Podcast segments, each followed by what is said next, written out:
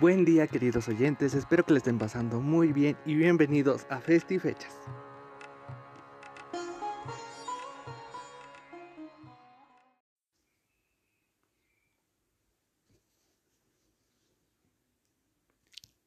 En este nuevo capítulo de Festifechas les hablaré sobre el Makar Sankranti.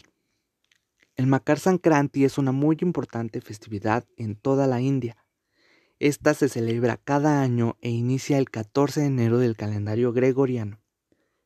También es conocida por otros nombres como Pongal, Pedapanduga, Magbihu y Magamela en el centro y norte de la India, pero siempre se celebra en la misma fecha y dura varios días.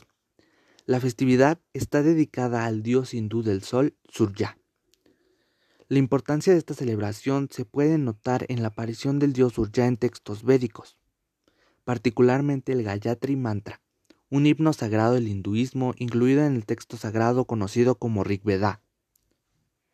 El Rigveda es uno y el más antiguo de los cuatro textos sagrados llamados Veda. Un dato interesante del Makar Sankranti es que es una de las pocas festividades indias antiguas celebradas de acuerdo con los ciclos solares, dado que la mayoría de sus festividades vienen determinadas por el ciclo lunar del calendario hindú lunisolar. Siendo una festividad que se celebra en el ciclo solar, casi siempre cae en la misma fecha gregoriana del 14 de enero, salvo en años bisiestos que se mueve un día.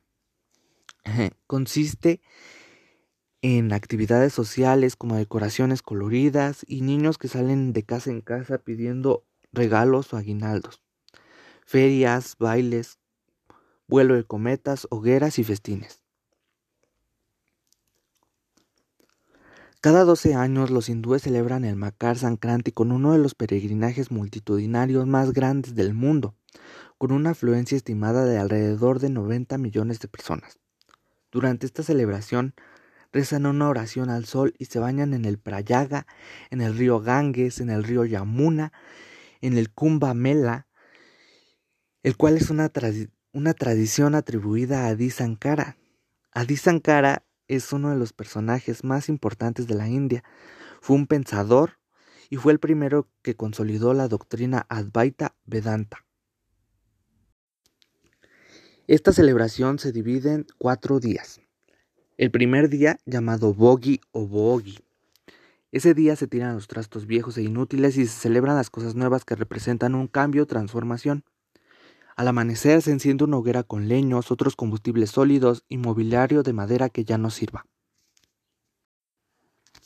El segundo día se le llama Makara Sankranti, el cual es el día mayor de la celebración.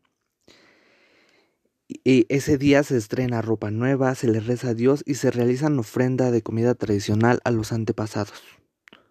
Para esta festividad todas las familias preparan chakinalu, Nubula Apalu, Gare Apalu o Kate Apalu. Todos platillos típicos de cada región. En el tercer día se celebra el Kanuma. El Kanuma es una festividad muy querida por los campesinos porque es el día para rogar y exhibir orgullosamente el ganado. El ganado es el símbolo de la prosperidad. El día posterior al Makara Sankrati se recuerda al reino animal y en particular las vacas.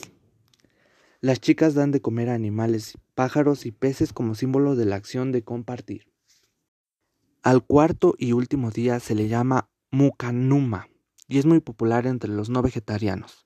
En este día los campesinos ofrecen oraciones a los elementos y a las diosas de cada aldea, junto con regalos que en ocasiones muy especiales incluyen animales.